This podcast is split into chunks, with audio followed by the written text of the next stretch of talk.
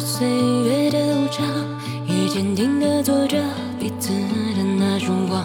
记不得曾跨越过多少风和浪。做你的 Hello，大家好，这里是不会说话，我是大白牙。我是图图，我是大帅，对我们不是，我们现在不是不会说话电台了，因为电台这两个字不给用了。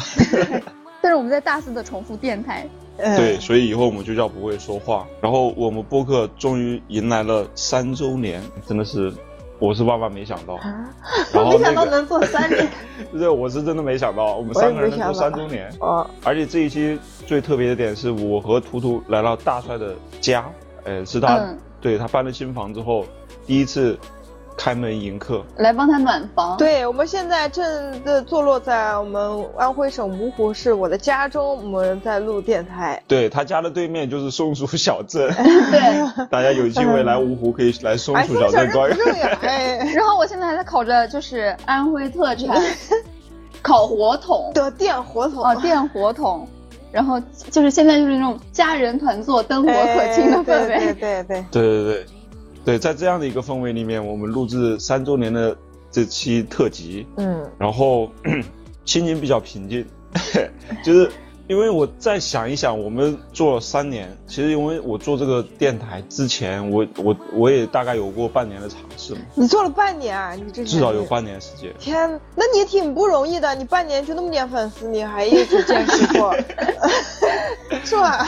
对，完了，对对，哎，所有的伟大的事业都是这么不容易，嗯都是在这种步履蹒跚的过程中开始的。天哪，让牙哥自己半年，那你是什么样的动力支持你一直做下去？粉丝那么少的情况下，呃，分享欲吧，然后有一个说话的窗口，嗯。证明自己嗯。与世界的联系，嗯，哇塞，格局大，这词儿一套一套的。就是因为你如果你一个人在家待着的时候，你什么声音都不发出的时候，你是、哦，你会自言自语，你会很孤独，就是你你你的存在感会非常低，嗯，就是你可有可无。那你那时候不已经有老婆了吗？对啊，还有孩子，我都有了，我当时也在创业，然后还有可爱的同事和朋友。对、嗯我其实并不孤独，对啊，哦，我知道了，就是周围人太多了，你需要拥有一个自己的世界的。我是觉得我有必要要发声了，因为我觉得我到了这个年纪，总想、哦、对，总想说有自己的一个平台。就世界没我不行啊。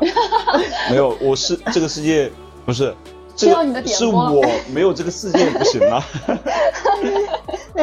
就我我是觉得总得做点不一样的事情，嗯或者说有一些新的尝试。嗯你不之前我做设计对吧？就一直在做设计，你的嗯人生很多时候你没有更多选择。不，你选择了当老板，而且当时已经创业，还挺成功的了。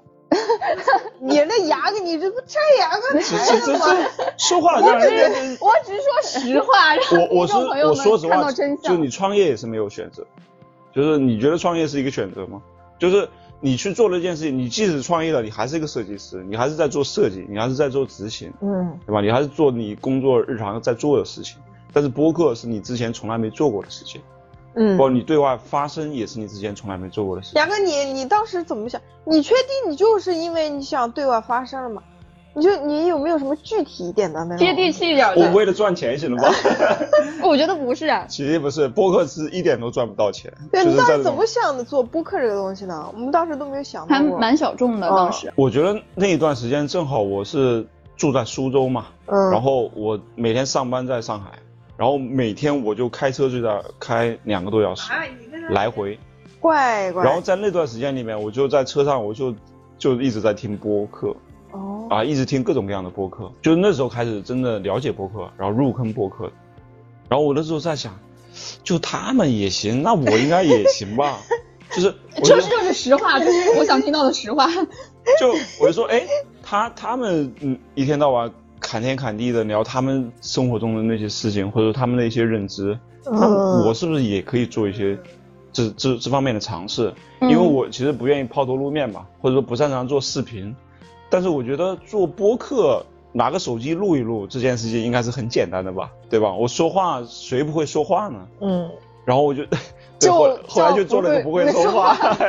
哎 然后另外一个我是觉得之前说我自己说话发声太少了，在过去很多年，我觉得因为你做设计，很多时候你其实没有太多说话的机会，嗯。然后你没有太多锻炼的机会，然后你创业之后其实稍微好一点了，嗯。但是你会在发现你在创业的过程中，你特别不擅长说话，就是你特别不会说话，嗯或者说你面对陌生人的时候，你特别不知道自己应该以什么样的一个身份和角色跟人家说话。嗯。这时候我就是特别也想特别锻炼自己，嗯。对，所以这个这个我觉得这个可能是一个最重要的一个动机吧。哎，你听听那个不会说话第零期，我看你跟牙哥现在说的是不是一样的？第零期就是第零期我们也在说为什么要做不会说话。对你当时这么说的，你们还记得吗？当时嗯就说了一些冠冕堂皇的东西。对对对，因为三个人当时第一次录都很紧我记得，反正我。记得当时说要表达要怎样的，对对对对对，嗯对对就说一些很冠冕堂皇的对，要连接。对，就我我会说每个人都是一座孤岛。对对对对对对，但可能没有没有像我刚刚说的那么深层次的原因，对吧？嗯就是嗯对，包括你俩可能我当时我承认，我当时掺掺了半掺了点假，怎么说？就是我我呃，其实我想把自己人设立起来是吧？嗯 对对，我没想那么多。包袱很重是吗？嗯，我当时我说我就是想，哎呀，想发声，想锻炼自己什么，不是，那也没错呀，你就想火。哎，那你想错了，你这你看我们三年了也就在这个样子，对吧？怎么了？我我现在就是火的火的那个火的那个起跑线路上了呀。对啊。万事开头，哦，对，我们现在我现在哎已经走过了开头，我们用三年开了一个头，开了好头。这个起跑线也太宽了。这里啊，我们其实是就是我们用一年的时间粉丝涨到五百个，一年五百，你有记录500吗？这这应该不算，这不应该不算什么记录吧？我觉得是我们的一个增长曲线吧，增长曲线就是我们花了一年时间，一年半吧，才粉丝才达到五百个，啊，这么。然后，用了两年时间，哦不对，我们用了两年时间达达到五百个，这么。然后我们到第二年之后才开始超过五百个，才开始一千，啊。哎，我们是从去年就是隔离，然后跟五月份呢，嗯，三月四五月份份，对啊，三月呃四四月份，四月一号开始正式全上海隔离嘛，所以是两年时间，然后那会儿正好是三呃两周年特辑嘛，然后对。那会儿也是流量开始多了一些，从呃从八十个粉八十多个粉丝涨到了现在的两千个粉丝。对，那八十多个粉丝就是我们不会说话之前积攒的。对，在不会说话之前做，我大概做了有半年时间，然后我们花了两年多的时间，粉丝才涨到，呃三百多个，不到四百个。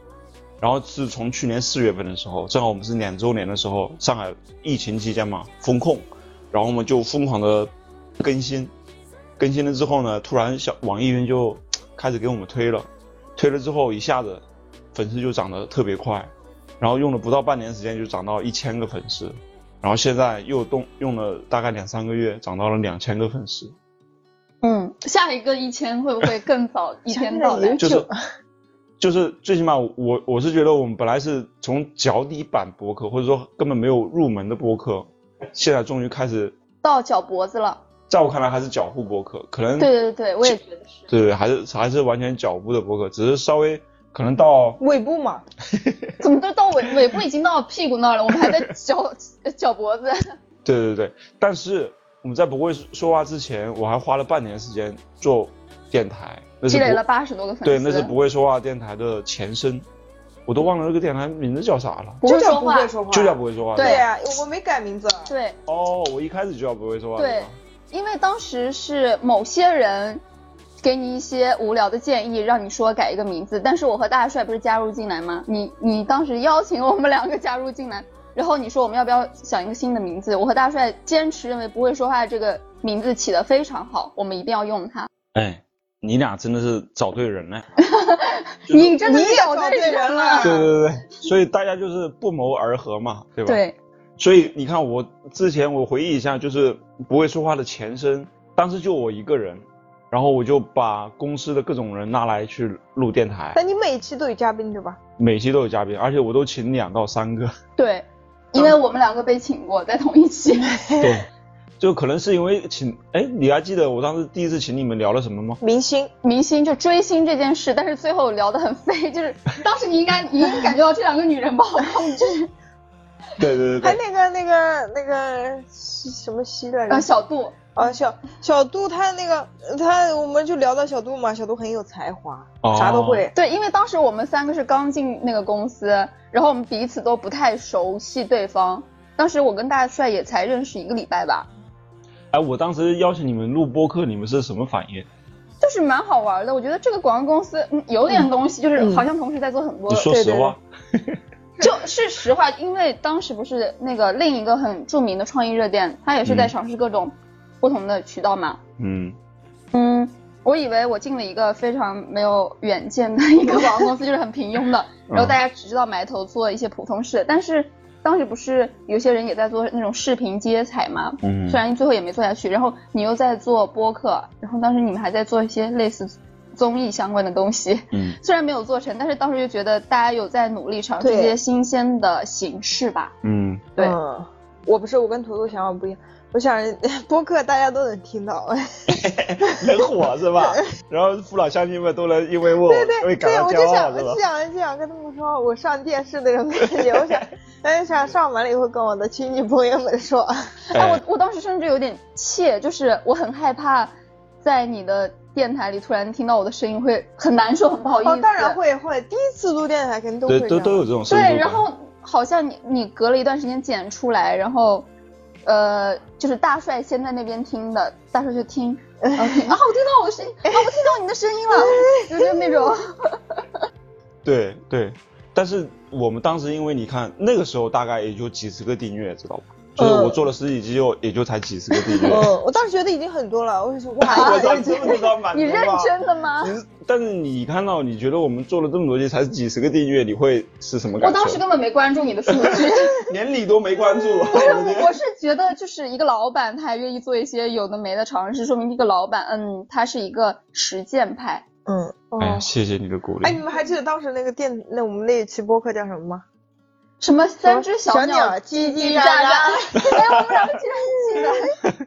这这个就点题了，不会说话嘛，就是三只小鸟一直叽叽喳喳，就后来就一直没有停过。嗯其实当时说三只小鸟是跟小三度对三个新人，就三个刚进入到你广告公司的三个刚毕业的大学生那时候还是。会很紧张的。对，对会很紧张，包袱很重。你你现在听的时候肯定是那，我就很很官方的或者很语气说端的，对对对或者是，就算询问或者怎么也会很假，就是 做作我。觉得很有意思。对，就那种松弛感，其实我们录了很多期之后，才慢慢开始没有了，就是呃，有了，有，呃，对对对对，有了，对，松弛感才开始有了。就是之前一直，包括我们最后不会说话之后，正式那些期之后，大概十几期吧，我觉得还是、嗯还是会紧张。每次对录，特别是有时候请嘉宾，还是会聊不开。对虽然虽然都是很熟的人了，本来就经常聊天可以，但是一到就是对着话筒的时候还是会紧张。对，然后我记得牙哥当时有给我们松弛感一个方式，就他知道我喜欢喝酒，然后他就会每一期之前他都备着酒，然后边喝边聊。对嗯，是还有就是猪皮，对对猪皮是必不可少。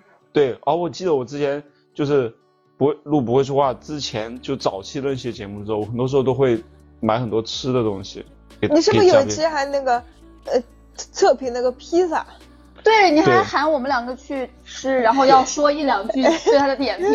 那那那时候我有做了大概三到四期吧，就是做测评的这种东西，披萨、饮料、奶茶还，饮料啊？那有有奶茶，我记得有。奶茶对，嗯然后还有什么的我忘了，反正好像是零食还是什么东西。完了，到我们录屁都没有。哎，对我当时就是看到那满桌对对对满会桌的披萨，我震我震惊了，你知道吗？我说，哎，我们录的那期怎么没有对，呢？我就说哇，牙哥怎么这么大方，我一期电台投入这么大吗，以后跟着他跟着他肯定有肉吃。对，后来再也没有。听完之后再也没有了后来，只有猪皮吃。舍不得还是掏不着囊呀，知道吗？不是，我当时也是觉得你要测评就得好好测呀，你该买的就得买，那得真实感嘛，对吧？就是嗯这点投入投入不了，那做啥呢？就我我是想认真做的，但是你咋想的？用电台来测评，效果好吗我？想试一下嘛，就是大家也看不到，什么都试呀。嗯，就是当时十几期试了各种题材和内容，嗯，对，然后还有什么题材？A V，我当时找了三个爷们儿和一个女生一起聊 A V，就猎奇的那种。对对对对就是对聊这个我可就不困了。对对对，但是当时因为我是觉得得聊一些这种禁忌的话题，或者大家特都感兴趣的话题。对对对，但没想到当时网易云尺度还挺大的，是可以让你上线的。我本来一直担心上不了线，网易云尺度一直都挺大的。啊，我们好在这个平台在点名人家吗？在夸他呀。不对呀、在夸他与时俱进，就是呃叫什么比较开放。对嗯对对对对，所以那时候，哎呀，但是现在回想起来，就是反正就是各种尝试，我觉得都特别有意义。然后就是、嗯。虽然他当时看来是 感觉很奇怪的，或者是不成熟的，嗯。然后或者是感感觉上就有很多不舒服的不舒服的点，就嗯，比如说话的方式啊，包括你的这种声色感啊什么的。哦，我记得还有一些杠辩大赛。哦，我记得，啊，对对对，哎你辩论比赛我也哎搞过，哎，那个很很隆重的介绍一下，我们 图图是这届杠辩大赛 首届杠辩大赛的冠军获得者。就真的，哎，我当时还觉得很自豪，现在说起来很羞耻，不知道为什么。我给大家介绍一下啊，当时我是觉得，就是呃，节目它需要有效果，效果就来自于冲突。然后我觉得辩论的话，我觉得因为我当时发现到，呃，公司里面有些人是挺嘴上功夫是挺厉害的，就是想说是不是适当的发挥一下他们的优势，哎，让他们能互相之间产生一些缠斗。哎，那你不怕就是万一影响同事关系，整个公司在其他工作的时间，啊，那倒也没有。但是我觉得当下的辩论，大家还是会有点严肃的。啊嗯，我当时没有考虑那么多，我管他呢，我就是想举办一下，我就想试试效果。主要是嗯当时 CS 氛围还挺好的。对，对对对，每个部门之间关系对，当时还都不错。比较单纯，反正哎，你想来你就来嘛，如果你真的不喜欢的话，你就不来呗，就是我也没办法。但大家好像都给我面子了，我觉得我当时不想参加，但是你在劝我参加。对对对，对我怎么劝你的，你还记得吗？一开始在夸我，就是说哎我，对对对对我有这种才能，一定要施展。啊是的，然后什么的，而且而且你有这个 idea 的时候，是我们一起在杭州造物节吃饭的时候，然后你我在跟哪个设计师在有一点杠的时候，然后你就说，就是好像可以举办一个这样的活动，然后回来之后你就真的举办了，真的举办，然后还非要我参加，就是把我名字写上，我说我不想参加，然哦。后你就一直夸我，夸我，我说啊我也不行，然后反正就是强拉硬拽，然后就把我拉去参加了，然后第一次变的时候我也没有很认真。啊，但是后来就是因为什么呢？因为胜负心起来了。燃起你的胜负欲。主要是因为牙哥给那些参加了第一轮的人准备了礼，就是杠辩的奖品。对，这个东西非常吸引我呀，就是哎，真的，我真的有每个人都准备礼物。对，没有每个人。哦，有有有，你早期就淘汰的那个好像没有。我说徽章。哦，你是徽章对吧？对吧？你看我这我也是付出的呀，我就也没对对对。当时还投入挺多的，就是每个参加的人，你还多多少少送了大大小小的礼物，牙哥，你你为你就是不会说话全身投入的，嗯，金钱，对，嗯，对对，没有我们我们这六十期家庭都没有那个多。真的是这样。对对对，然后这种东西诱惑到我了呀，我就说，呃，不行，我一定要拿比他们更好的东西。然后最后也没拿到，我最后是不是没给冠军礼物？跟真的没有给，然后到我当时跟你允诺说以后有机会再给，还是怎么的？你你不是给了个小音响吗？我知道了，嗯你你就是拐骗我、诱骗我参加的一个最大的诱惑是说，你说拿了冠军可以有多少钱的现金奖励？啊、啊，天呐，牙哥就是这种人。对他真的这样说，然后然后旁边有谁说真的吗？雅哥说是真的，我觉得雅哥是那种说到会做到的人，毕竟他是老板啊。哎然后我说好，我参加，就是当时毕竟很穷很缺钱，然后然后我就参加了，到最后嗯最后决赛是你和 Sky，但是你们最最后比没决赛打有比，因为他是我直系领导，你让我们两个怎么比？哦，对对对，当时还因为这个还闹得很。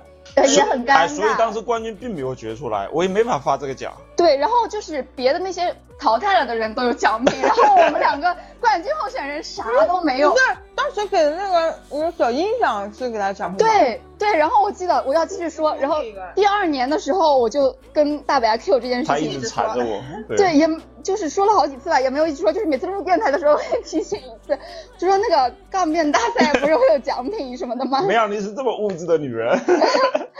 然后想不到大白嗯，最后送了个音响，我用用到现在还是挺好用的。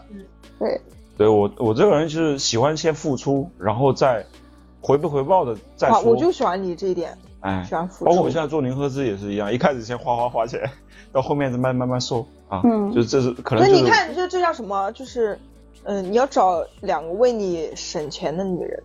后面再一分钱也不用花了是吧？这这不是不是不是这个意思啊，大家共同创造价值，就这时候大家就是股都平平平等的一个对待了，知道吧？不是说你嗯嗯我是老板，因为之前那个电台隶属于你一个人嘛，就是那个 IP 是你一个人，然后每次都是我们都是以嘉宾的身份出现。对对对对，嗯就所以是每次请他们的时候，我都特别不好意思，最起码吃点什么，喝点什么，还是送点什么，我才觉得对得起人家，对吧？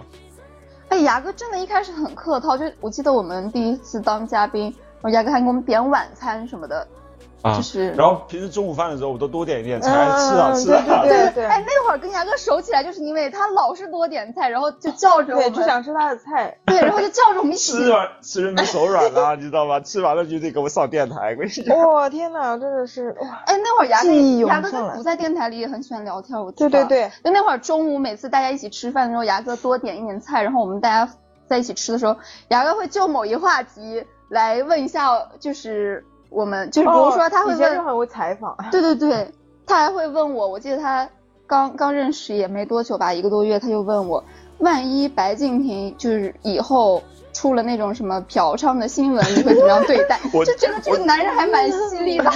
我的胆子真的很肥啊！我就可能当时对这种 idol 就是就是 这对这粉圈可能了解的不太深，知道吧？就敢问这种问题，我！哎，可是你当时是杨超越的那种死忠粉，但我当时还没有对当时没有杨粉圈超越吧？对这么这么有有，当时正好就是我对牙哥的一个认知的颠覆，也是我得知他是杨超越的一个 资深粉丝。不算资深，嗯，反正就是对就于我来凑个热闹说，而已。就是这个年龄段还有这样的粉丝很难得，哎，但是然后你后来深入了解一下，杨超越都是这样的粉丝。是吗？杨超越男粉可多了，但是这个年龄段男粉也很可多吗？哎牙哥这种很会欣赏欣赏的人，其实大部分都是我这个年龄段的。对对这种自然美女很欣赏的，嗯，我不，别聊这个了啊，就是有点敏感。哎这也没必要，主要是你就过去吧。对，反正我其实就是花了半年时间各种尝试，包括那种设备啊，我是也是各种买。哦，嗯对，当时有感受到，就是我第一次去当嘉宾，又是话筒，又是小蜜蜂的，然后就是那边小录音机什么的，反正是搞得很专业，所以搞得我更紧张，你知道吗？对对对，那种设备吓住我了。对对对，太专业了，好吗？其实也没有很专业吧，就是一个话筒而已啊。没有，又别小蜜蜂，又是话筒你知，道一开始我是用手机，发现录的效果不好，后来我用用那个电脑，就 Mac iMac 嘛，电脑、直接在电脑上录也不好。然后后来我就买了一个那种电电声话筒，就是很多那种网红用的那种话筒，哦试了之后几个人围着录也也不好。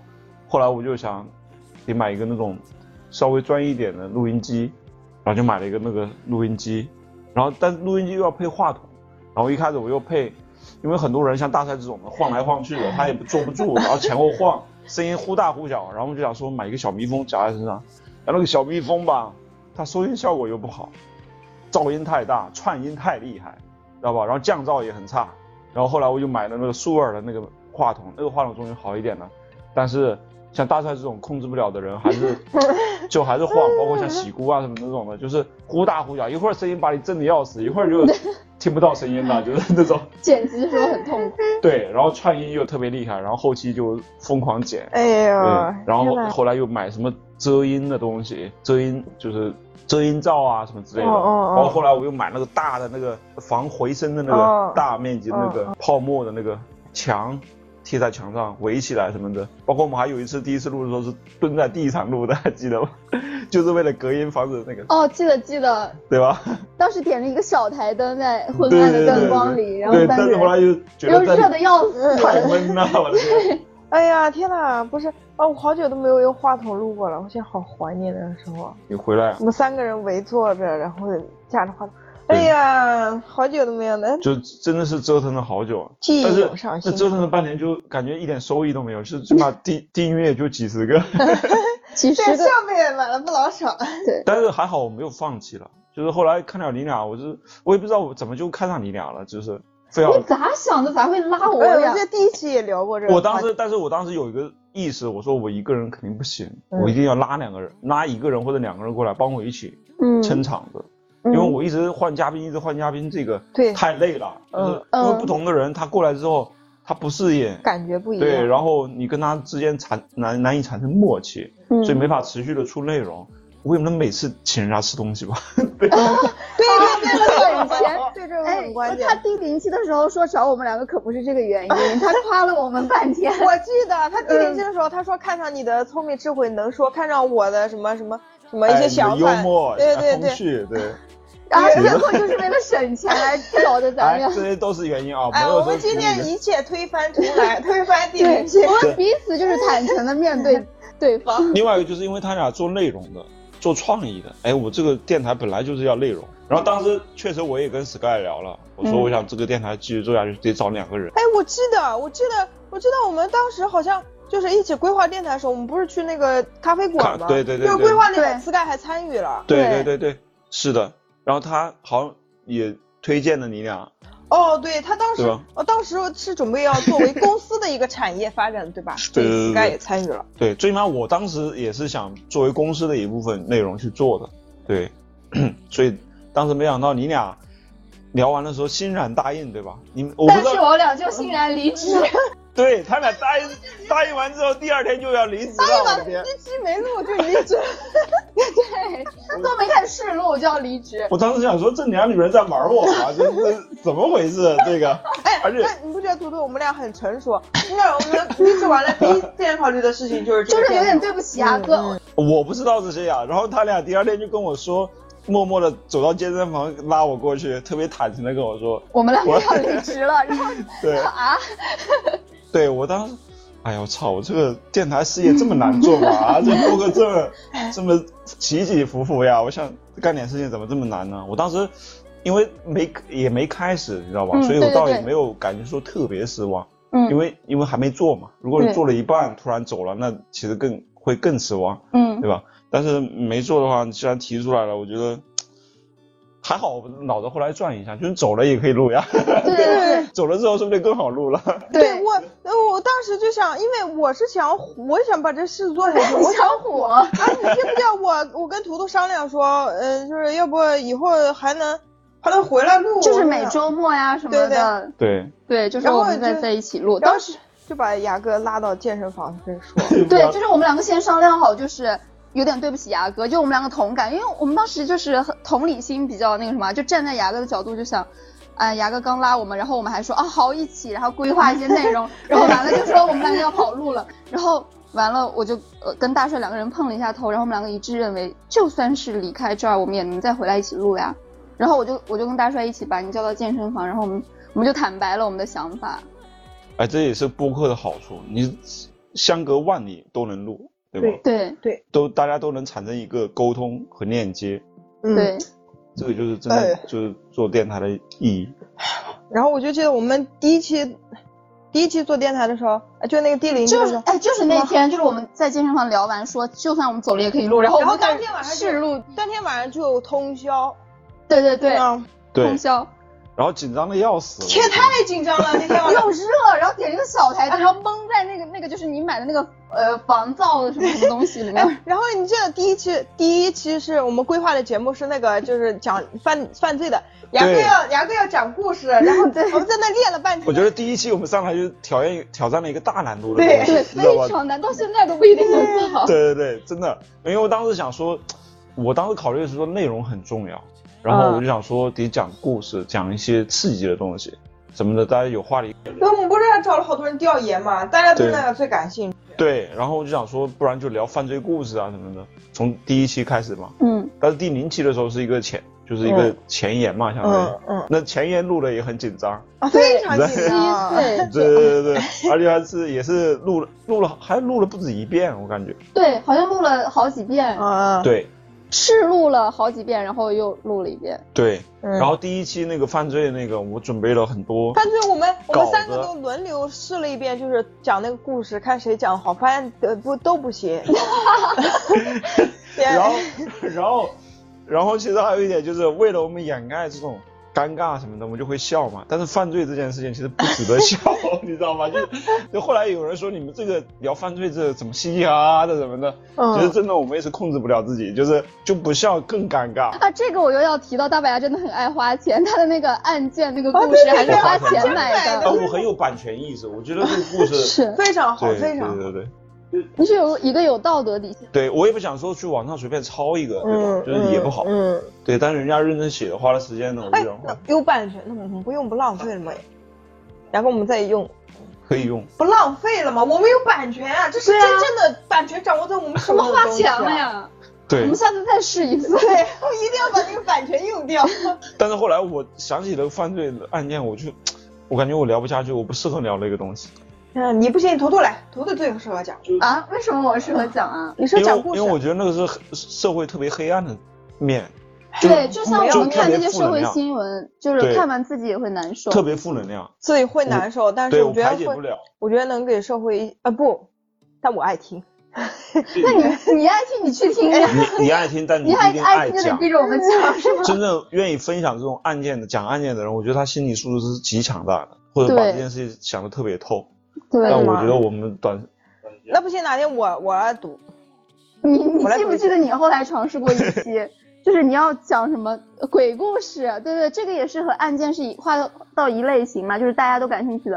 然后你讲鬼鬼故事的时候，大家都忍不住想笑。哎呀，不是那个那个不太，一点都不恐怖。那是几年前的事情了。那个时候的业务能力跟现几年前？就在一样两年前嘛。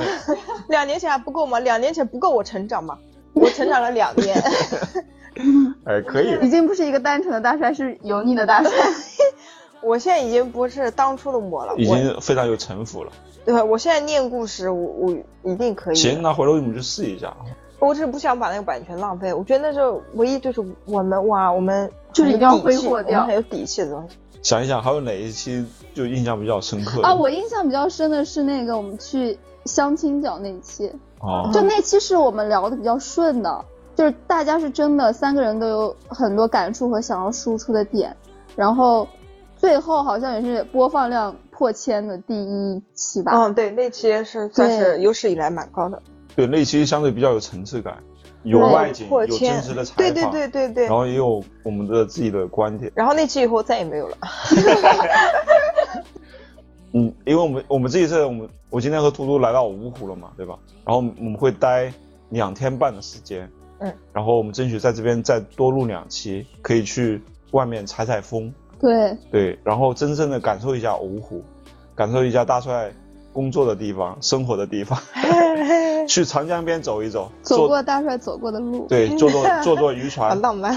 吃吃臭鳜鱼什么的，对吧？哎今天已经吃到臭鳜鱼了。我今天要讲一下我们今天第一顿饭，大帅对我们特别隆重，对，对，没有，也没有很隆重吧？就是很红火，红红火，每一道菜都有火。哎，对，对感觉大帅真的是把我们当个客人，就是他请的那个地方那个规格感觉挺高的。就对，真的很客气，而且全场就是包场的只有我们三个人。对，那个地方感觉是挺大规模的。然后我们因为我们两个人两点多才到嘛，人家那个饭店都已经打烊了。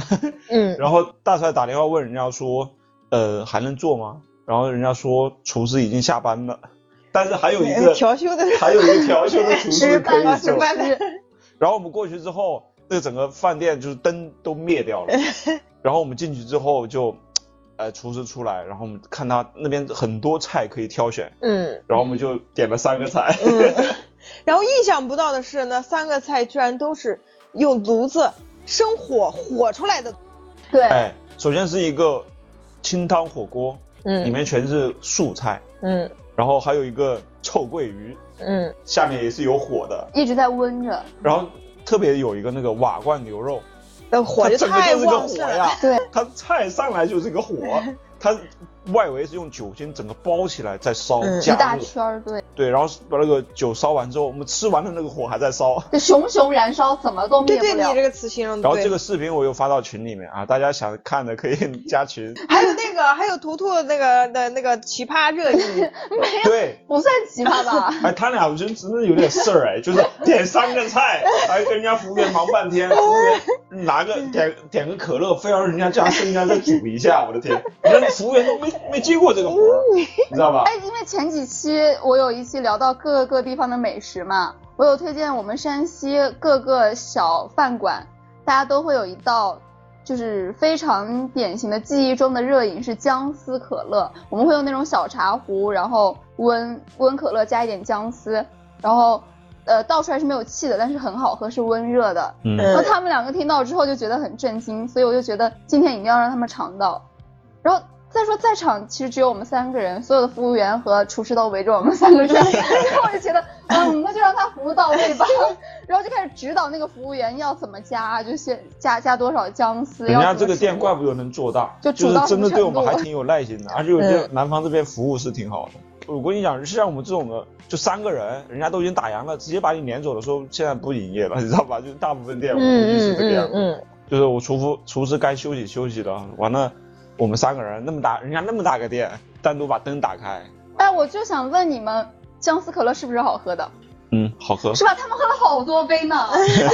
他们就是表面上说啊好奇怪什么什么，但是其实就是身体很诚实，一哎，直在喝。一般般吧，哎，我你那你还喝那么多，喝 喝 的比我都多。那也别主要是口渴。那你留了那个有气儿的，为什么不把那个有气儿的喝完？我忘记了。哎，你不要在这边找借口，就是好喝，大家不是那，哎呀。，那个大家试试一下，就是也没必要，它就是那个没有，它有热的没有气儿的可乐，然后它也没有什么姜味。所以来到芜湖第一顿饭，让我感受到了热情，感受到了温度，聚是三团火，反正桌子上一直在燃着三团火！这也预示着未来我们的播客，红红火火。一片红火。大家的生活也可以红红火火。，对，嗯，然后所以呢，我们是想争取在芜湖期间，我们多录几期三周年的特别节目，嗯，对，回馈大家吧，算是谢谢大家的支持。接个话呀，很难接这种话，就是就一种一种就是特别官方的词，对对对，太。太假了。我觉得我现在还没有什么太假了？我真心实意的在讲。我现在好像还没有进化到那种就是会唠社会课的程度哦。这个我就要提到，就是他们两个刚见面的时候就就互相在客套，然后大帅说我要请你们去吃什么什么徽菜，然后去什么什么酒楼，然后大大白就说哎呀不用，随便吃点就行了。哎呀大帅你太客气了，然后我说你们两个够了吗？不是这图图图，你这一点我就要说你了。你是你不现在懂得人情世故，真的。对你，你现在在这个社会上，你已经的过毕业这么多年了，你这方面得学习学习，学习一下对怎么那个社会人怎么聊天。你到时候要找那个产品经理啊，你得那个 我给对我，想提前学习一下。学会做人。你们两个 DNA 很重，现在怎么会这样？我要永葆我的直接和单纯。哎，直接和单纯里面也要掺杂着点人情世故。对，嗯，那我就不纯了。那不纯又怎么样呢怎么就不？纯？我和大川就不纯了吗？对，对然后，他说你不纯，你们两个越来越油了，就是。他还说你油。他说你你也油有，，我们两个都油。不油不油的，那你那怎么办？不是生而为人必须得油。对你出油泥而不染，知道吧？对呀、哦，我确实出于你们两个，但是不然。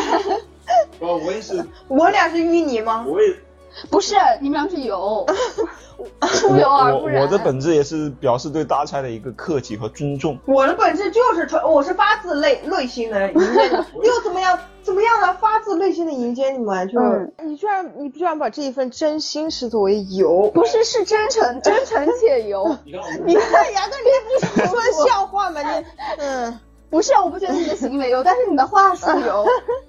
你的行为真的很真诚。我说了啥呀？这个就是这是客气，这是怎么讲？就是行事原则，或者说就是啊，你的意思是我没有行事原则？就是你不懂这不个不同的人有。不同的形式你像我们远道而来，大帅一定要对我们就是热情招待，这个你地尽地主之谊肯定是应该的，对吧？但是我同时又不想大帅花太多钱，对吧？非要找一个特别贵重的地方，对吧？这挺难得的，其实对。我们我们两者的意思都表表达到了，对吧？嗯就是这种就该做的、该说的我们都得说了，对嗯？哦，我是见证人。你想，你想一想，哎，大哥请我们去吃东西，那我们就真的就就，对吧？一点客套话都没有，就什么也不说，就哎对你像理所应当就去吃了。像那种亲戚亲戚他呢得拉拉拉扯一下，但是不，你什么表情？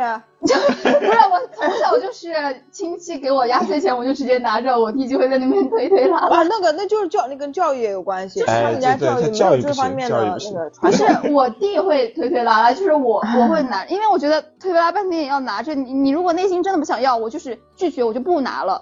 我推了，我就是真的不拿，但是我拿了，我就不推。那些亲戚人是小孩儿，怎么给劲拿？就是长不大这个人，对。不是啊，这就是我不想接受的那些好意，我是真的会就是直接的拒绝。有的人他就他就喜欢客气，习惯就是从是叫什么，嗯，耳濡目染的那种那种习惯。啊，对，我觉得这也是一种表达，就是我之前也跟你们说过，我觉得我从小到大欠缺一种情感的表达。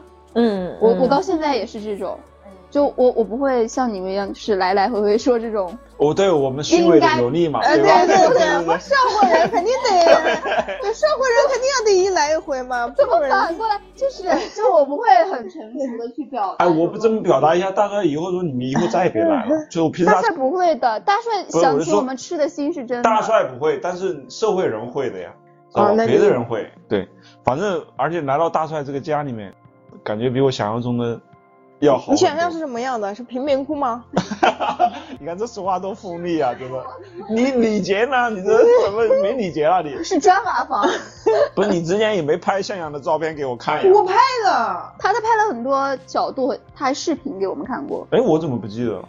因为你对啊，我跟你说，因为你不用心看，但是我会关注大帅的每一个生活的点。我当时就看到他那个桌子，你知道吧？我就看到他拍桌子了，然后是，我当时想说，这个风格，这个风格搭的能行吗？这个，你说，因为在家里，我就怕他风格搭的不太统一，但是我来了之后，差，对，还是挺统一的，知道吧？就。这这个沙发这个布稍微不统一。其实其实大帅的家是我想象中的样子，乖乖。是因为我去过大帅在上海时候的小屋嘛，就是虽然是小的，但是他会有一些小角落会摆一些自己喜欢的那种假花。就是 干花不是假花，然后我就觉得大帅其实是有那种自己对于这种家装或者摆饰，就是装饰是有独特的那个品味的。啊，我对大帅的了解确实是太有力了，就是一点点深入。我不会说假话，但是真的是就就是从那种只认识他，看到他那种不拘小节的样子，到后来我去深入了解他家里的各种细节什么的，我会更了解这个人。就是嗯，层层递进，我这人有层次深藏不露。对，所以他而且大帅也拍过一些细节图，比如说他买一些小盆栽什么，他也会拍给我们看呀什么的。所以我就觉得跟我想象中的，就是我大概游历了一圈，很不客气的 对很多东西发出了好奇的疑问，然后但是跟我想象中的样子是差不多的。嗯，就是这个家可能还不完美，但是已经足够。足够大帅可以住，容纳大帅丰盈的灵魂，简单的生活。对，所以这这么一对比吧，我真的觉得你来回来五虎真的是非常正确的选择，就是很惬意。对，然后现在深陷上海的那些年轻朋友，你是没看我家，你看完之后你更觉得他是正确的选择。你看完我在上海的生活，你就会觉得，嗯，确实应该回老家。对，所以这个时候大家确实也可以好好考虑考虑，就是不一定非要在上海。对，如果没有太大的执念的话，对，嗯。因为如果你近视痛苦的话，你在上海近视痛苦，嗯，没也没有感受到更多的收获，对，那真的不值得。嗯，但是当时在上海很挣扎，对，然后就是一种，过来就是一种解脱，然后 慢慢找到了在这边的生活节奏，有了自己的一个家。但是后遗症还是后遗症，后遗症。你们不定期每年犯吗？不是，现在时常犯，就是那健忘症。哦，跟这个有关吗？嗯。上海脑子不好，上海什么禁锢了你的脑子？反正我是记得那时候录电台有一段时间，大帅每次每次来了就上上的，然后我们也很憔悴，一周见一次，完了露天来也也不用心，就感觉对，当时状态不在。对我们当时就其实当当时这里有一段时间是很生气的，对那段时间是也是我们电台处于悬崖边缘的时间，我都不想录了。对，感受到了。然后，然后那段时间到二十期，哎，这个就又聊回了，就我们回忆一下第二十期的时候，我们的那个情绪已经到达顶峰。就其实大帅那段时间他是很外化的嘛，那种丧的。但是我其实内心积压着那种情绪，但是我平常是一个很难去表达自己负面情绪的一个人，所以我内心积压了很多类似大帅这种也是很挣扎的、很痛苦的这种情绪。但是有一期就是到二十期的时候，大家在聊聊聊，我的那种负面情绪到达了顶峰，然后我就崩溃了，然后我就说不开心，我不想录了，就。那就是那第一次濒临解散，对 对对对对。然后他那一段时间正好也去广告公司嘛上班，对吧？每天就是加班什么之类的。然后大帅也是。然后我那时候在创业，我你他你也是也是处于上海真的很容易就是情绪不稳定，对压力太大。嗯，而且我又是我又是那种就是不我不怎么会控制情绪的人，我是不容易被情绪支配的人。我只要有点情绪，我就会我就会就是表现在。脸上的那种，嗯嗯，所以所以所以我感觉那段时间，我感觉我很痛苦，我觉得你们也很痛苦，然后我就跟呃朋友说，我就说，哎呀，不行，电台录的糟心。对，因为本来我们电台还定位是治愈系播客，对，然后结果三个 三个人都抑郁了。完了，我们自己都把自己给治病了，我的天。就是治愈嘛，导致抑郁也是治愈。哎，但是但是就是这么一招，就让我们慢慢意识到到底什么叫治愈。你不病了，你怎么治愈呢？你没有生过病，你怎么知道生病的感受？就我们通过自愈，然后理解了治愈是什么东西。哇，真的好难！就是那一段时间，我们居然都走，都没有一个人说不干。就是我，我有说不干，就是我真的，就是那一期状态真的已经到达顶峰，也不是那期，其实那段时间我很糟糕，然后大帅大帅状态也很糟糕。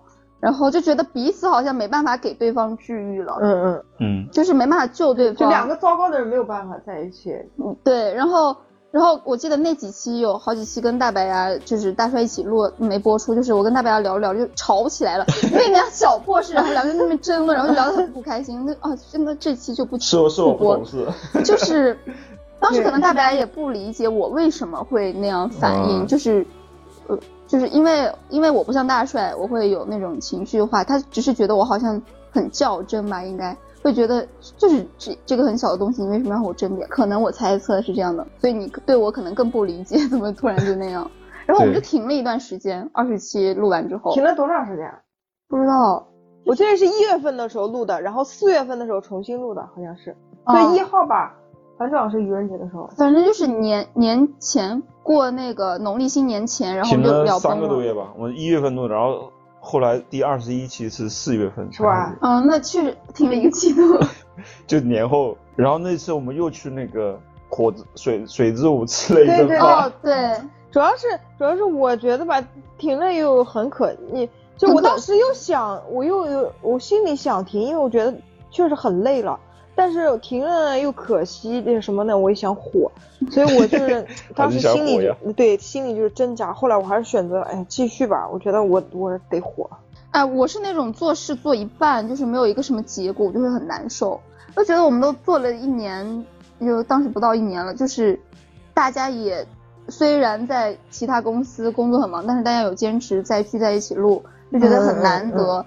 而且我们还没有看到一个什么明显的成果，就就这样放弃的话，它不符合我的做事风格，就感觉前面那段时间都浪费了呀，对，不那个呀，就没有始没始没终的那种感觉。对，而且还有一个东西就是，我觉得当时还挺珍惜我们三个可以在一起做这件事情的这种氛围感。嗯，对。然后。后来，哎，那有段时间我是觉得当时可能是做不下去了，你知道吧？就又遇到波折了。就是你看做一个电台真的是不容易啊，一波三折。对，然后隔了三个月之后吧，我们终于又开始录了。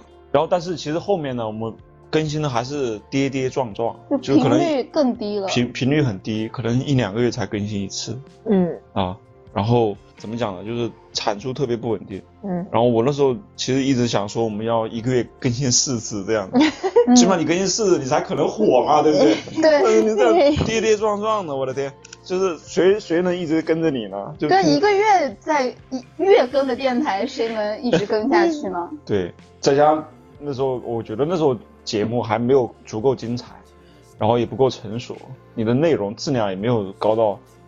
让人家又一定要听你的东西，现在也没有了。我也想说，但我没好意思，就坦诚点面对自己的内容。好的，感谢自己的不自信，好吗？嗯，对，其实我觉得这是一种自信，就是因为我们内心有感尺嘛，我们知道什么样的内容才是让自己满意的，就是现在的内容还是不满意，所以我们才会进步，就可以期待一下以后嘛。嗯，对，然后我就我现在都记不清，就是二十一期以后我们录了什么让我很印象深刻的东西了。二十多期的时候，大帅中途就走了，那年啊，就对，六七七月份的时候，又遇到一个坎坷，就是你走了，对大帅离开上海，哎呀，这算啥又？又算是一个动荡吧，就是毕竟又改打变改变节奏了呀。对。离开上海都这么长时间，我啊，我当时其实真的有点担忧，就是大帅万一回来，就是我们异地录制会不会更成问题？是有担忧这件事情。我更担忧。我当时想着，我当时想着，回来要不行的话，就慢慢就淡。啊，你真的没有没有没有，我就就想着，但我我想就他们如果就觉得这样录很累的话，那我就是我可能我就不录了，就算了吧。呃对 你怎么内心老是想着？我也当时我就觉得这是一种不稳定因素，知道吗？嗯就是因为因为你物理上距离远了之后，之间关系就会变淡，知道吗？嗯很多人是这个对对对样子的，异地恋嘛，就是一样的道理。呃对你没有我准备走那段没有牵扯了，那段时间，他们两个就说，那你这你后面还录不录了？不就是一所以后来我们就找了别人录了。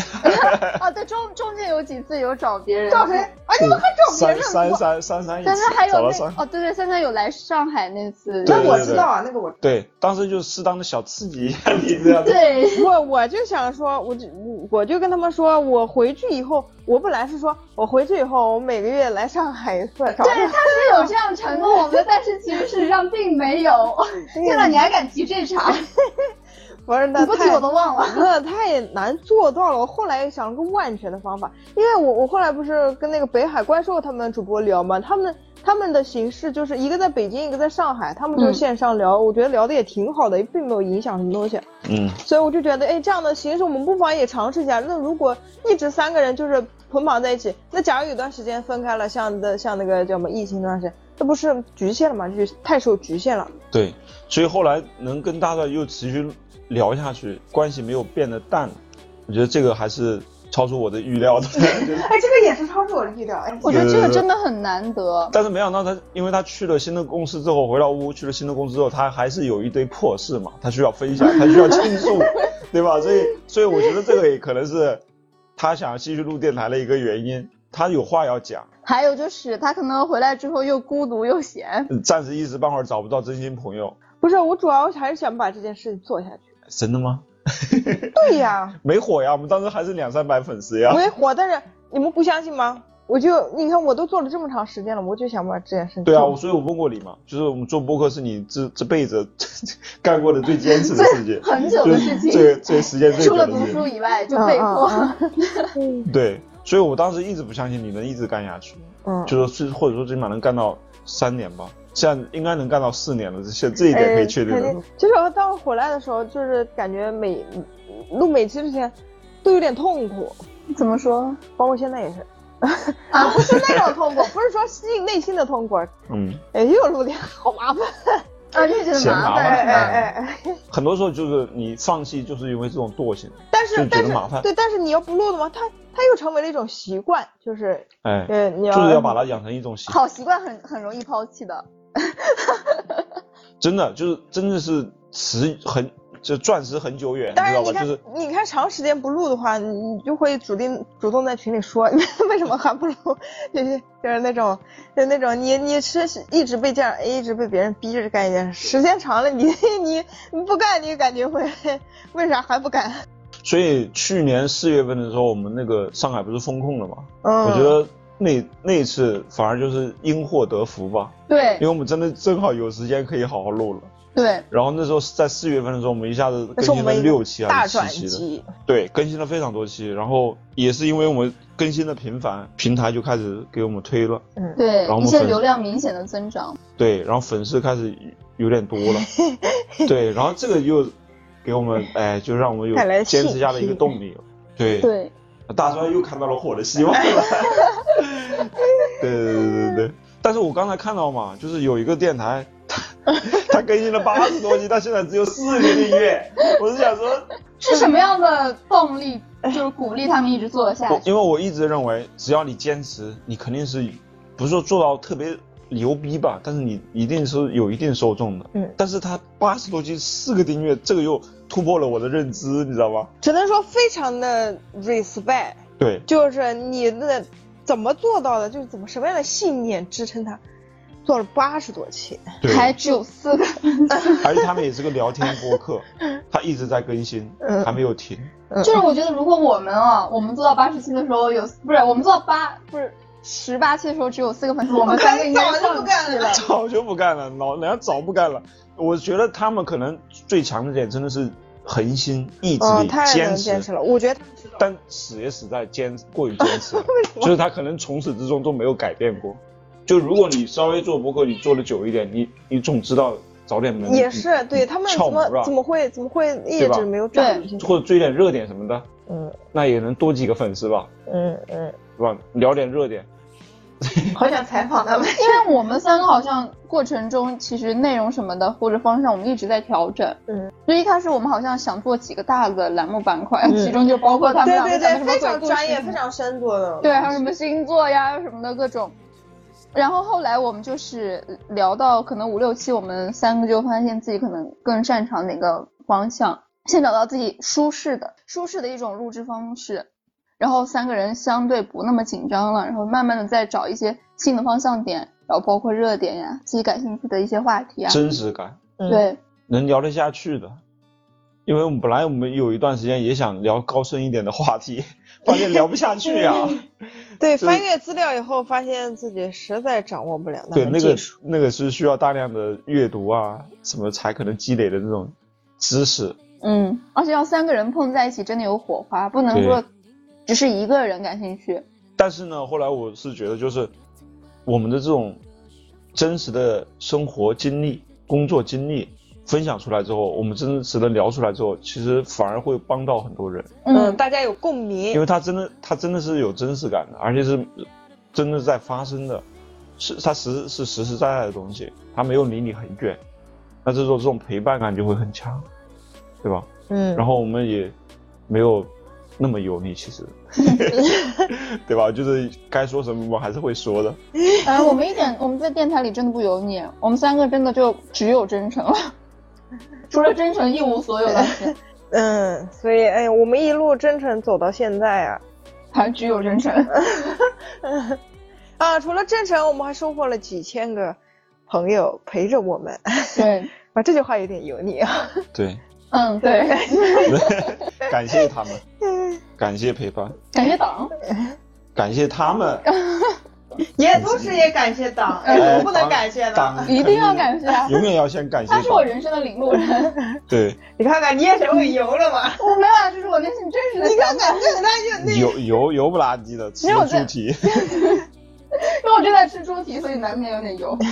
是跟猪蹄有关，是猪蹄的问题吗？就你本身就油，跟猪蹄没关系。嗯，不不不，就是我我现在已经变身了，就是好了，恢复了。我其实真的是第一次感受到了什么叫坚持带来的这种改变，这个是你们做最长时间的一件事吗？也不算吧。比如我做设计也做了很很多年。哎呀，就不算设计嘛，我做策划。不是工作和学习，除了工作和学习这种必要的，确实也是，确实也是，因为我之前看很多那种自媒体呀、或者是什么那些人家有些人积累了几千个、几万个粉丝，就是你那时候会想说他们是怎么做到的，然后你等你自己真的做一遍之后，你才知道，确实他需要花大量的力气在里面，就是你嗯真的是要创造出别人不能创造的价值，就是别人在玩、在游戏、在睡觉的时候，你在录电台，你在想内容。对，你在嗯一直在坚持做这件事情、对，但是我觉得我们做的还不够。啊，那是远远不够。对，但是那儿不够，对，但我们三个又属于我怎么说呢？佛系，对因为我觉得这也是我们电台的一个就是就风格。对，哎，就是一个呃内涵，对我这我这里主要想说，相信坚持的力量，嗯就是很多事情，你比如你一开始做不了，或者是做不好，或者说没有成果，嗯但是如果你坚信这件事情是对的，然后你坚信的自己有价值的时候，你确实要去坚持一下，因为它真的是需要有一个过程，嗯它绝对不会一出来就一上来给你结果的。嗯对而且就是电台一开始，可能我和大帅就是和大白碰头，我们三个会就是聊天说畅想一下未来，万一做到什么什么程度 多少。嗯，可能会有会想要做到一个某一个高度吧。但是现在就是在做的过程中，就是收获到一些听众很个体的听众，他们加我会说。我们的电台带给他一些什么样的感受，或者是觉得我们三个人怎么怎么样，就这些很细微的一些话语和小点会很治愈我，嗯，会让我觉得我在做的这件事情是有意义，即使它未来的增长可能达不到我们很理想的状态，但是我们一直做下去，就是对他人还是有用的、有意义的。这种小的意义也是意义，没必要非得非得追求一个非常宏大的结果。哎呀，我是觉得确实，我感觉，嗯，就第一次有那么多人夸我，就是加你，夸夸你夸你电台那种感觉，你会觉得哇，就是很发自内心。对，甚至有听众夸我可爱，我就想我在电台里是一个很坚硬很。强势的一个形象，然后还会有人觉得我可爱，他们疯了，吗是是是是什么人啊？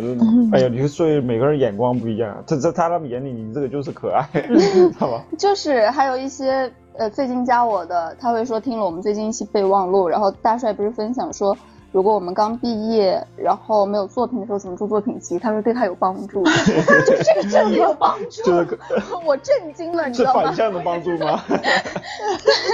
你看，我们聊一些真实的，我们真实经历的这些事情，他就是对人家有帮助。嗯，因为你你不说出来，他就不知道。很多人确实会迷茫，他不知道这个结果。你不知道人家的处境是什么样的，可能你的一些这条路你帮他走了一遍之后，他哎，他即使再走一遍，他也知道。哪些地方我可以注意一下？对对对对对，所以这个真的也是我们的一个价值。然后我觉得我们接下来还会更多的去分享这些此类的事情，比如像图图最近在面试嘛，对吧？然后现在上海市场的这种职场的情况，呃，非常卷，非常低。广告行业的这种情况，我们回头我们可以单独再聊一期，好好聊一下，给那些现在正在上海找工作的人一些参考吧。也不是参考，就是我与你同在，不是你一个人很难，是我们大家都很难。对对对对，就你你你听完之后，你就可以决定你到底要选择什么，对吧？就有个心理准备吧。